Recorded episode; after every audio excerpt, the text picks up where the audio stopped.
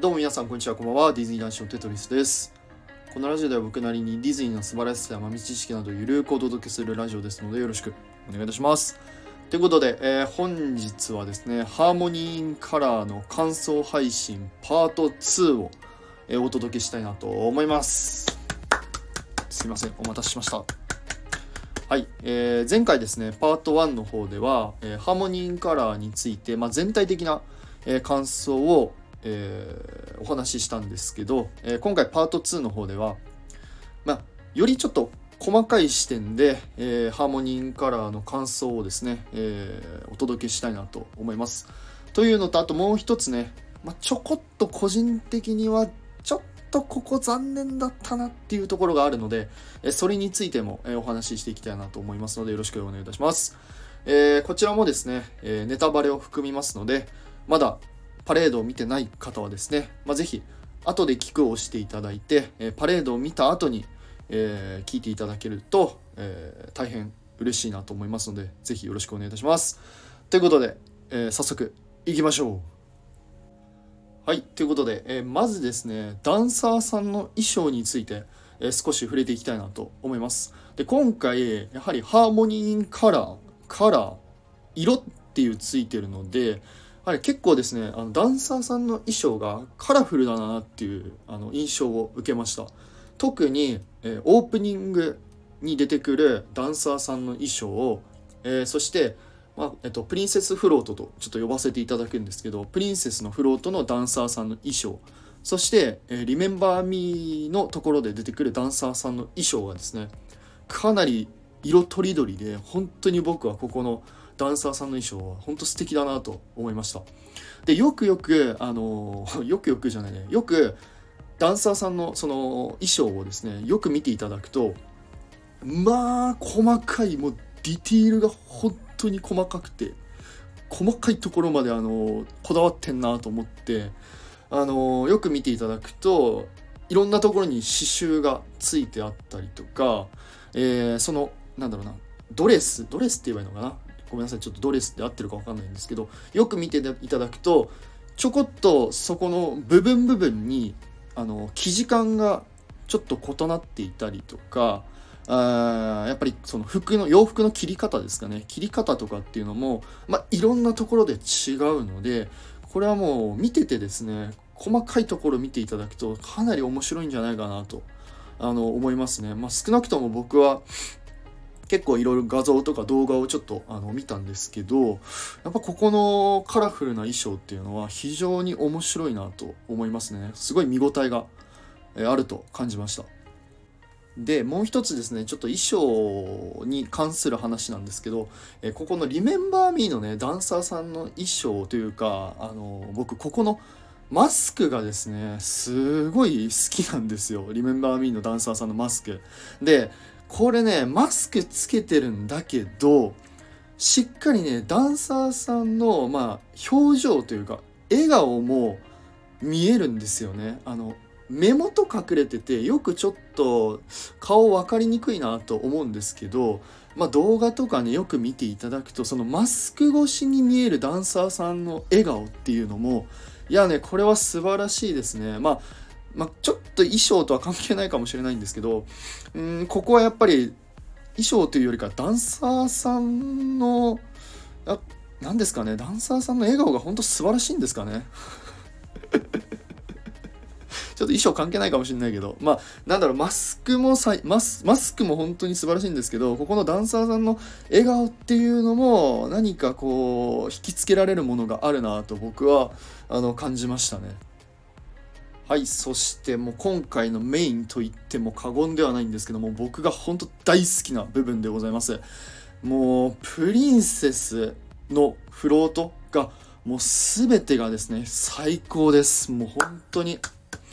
もうあのフロートダンサーさん衣装音楽全てがもう大好きです。本当に素晴らしいなと思います。ちょっと長くなっちゃうんですけどえっ、とねまずねあの音楽に関してなんですけど、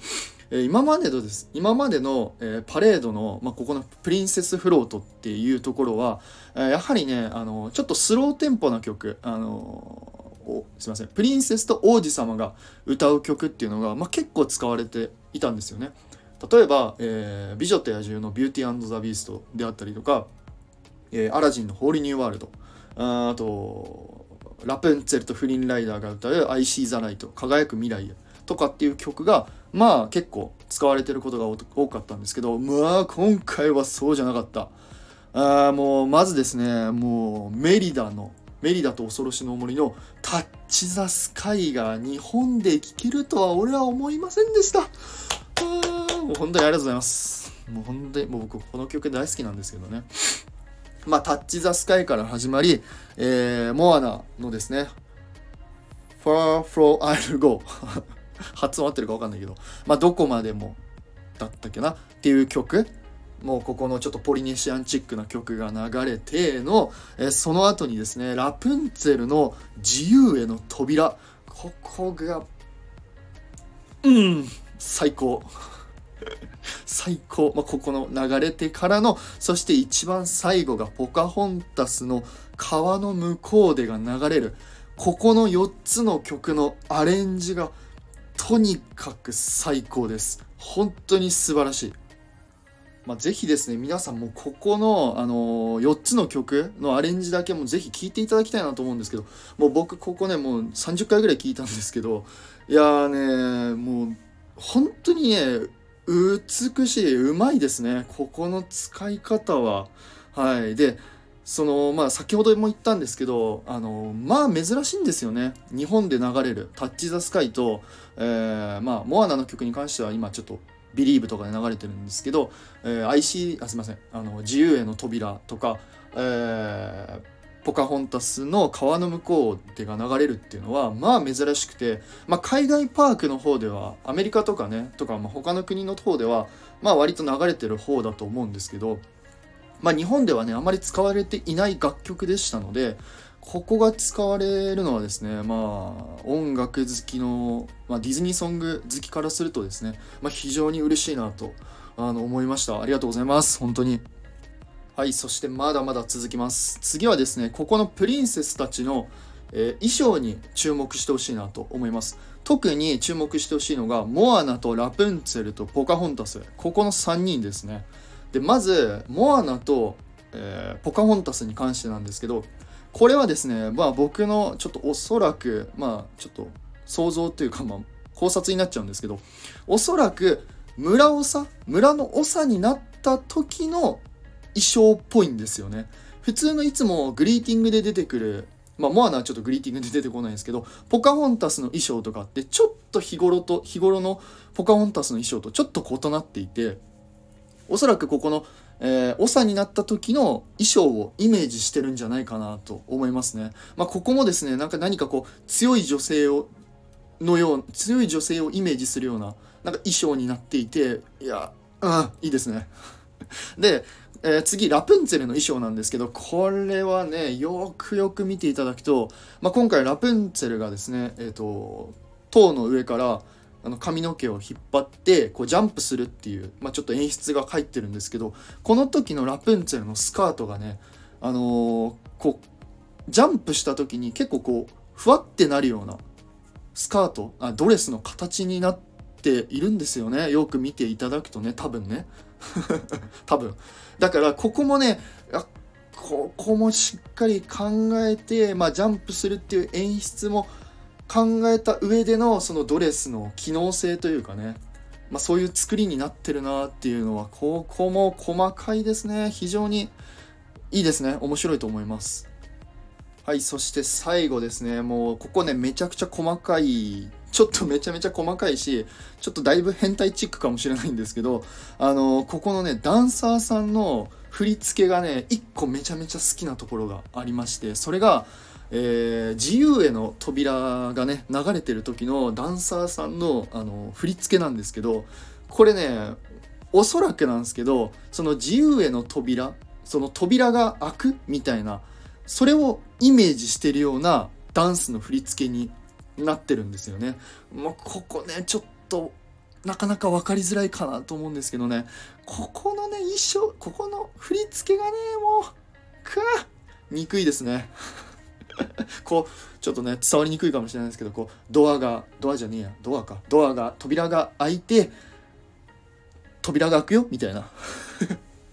そんなあの振り付けになってるので、まあ、ぜひあのちょっと興味ある方はちょっと見ていただきたいなと思います。はいそしてちょっと長くなってしまったんですけど最後ですね。最後一つだけね個人的にはちょっと残念だったなというところをお話しして終わりたいなと思います。それがですね、まあ、これもちょっと音楽についてのお話になっちゃうんですけど、えー、インクレディブル、え、あと「トイ・ストーリー」そして「シュガーラッシュ」が出るあのフロートになるんですけどここで使用されてる楽曲がですね、えー、ミスターインクレディブルの、まあ、クレジットソングエンドクレジットソングのみなんですよねここが。はいでまあここちょっと寂しいなと思っててで僕今回ですねシュガーラッシュが出てくるあ出てくるって分かっていたのでもしかしたらですねこのシュガーラッシュのあの曲でもあるあの When Can You I See You Again という曲があるんですけどこれがね使われなかったのがちょっとですね残念だったなっていうのがまあ個人的なあの意見でございますで、まあ、あの全然ねこの今言ったあのシュガーラッシュの曲「When Can You I See You Again」っていう曲はですね結構そのえっとアレンジの仕方的には全然ミスターインクレディブのエンドクレジットソングと掛け合わせても全然多分そんな変じゃないと思うんですよね。でその後にあの来るベイマックスの曲ともそんなにぶつかる曲ぶつかるような曲ではないと思ったんですけどなんなんでなまあちょっと僕そんなね作曲とかしたことないんでよくわからないんですけど、まあ、ここのフロートで使われてる楽曲がインクレディブルだけっていうのは、まあ、ちょっと寂しかったなと思いますけどまあはい。それだけです。もうそれ以外は本当に素晴らしいパレードだなと思いましたので、まあ、まあ全然あの良かったです。はい、ということで、えいかがでしたでしょうか？ハーモニーカラーについての感想パート2でございました。もっとね、ちょっと他にもちょっと細かい、まあ、ちょこっとした、あのー、好きなポイントはまあいっぱいあるんですけど、まあ、大きちょっと僕が今回伝えたかったのはあのー、以上でございます。あの皆さん最後まで聞いていただき本当にありがとうございます。あのぜひ皆さんのハーモニーカラーについての感想もぜひ聞きたいなと思いますので、えー、コメントや、まあ、レターでも何でもいいのでぜひ教えてください。はい、ということで、えー、いつも皆さんいいねやコメント本当にありがとうございます。はい。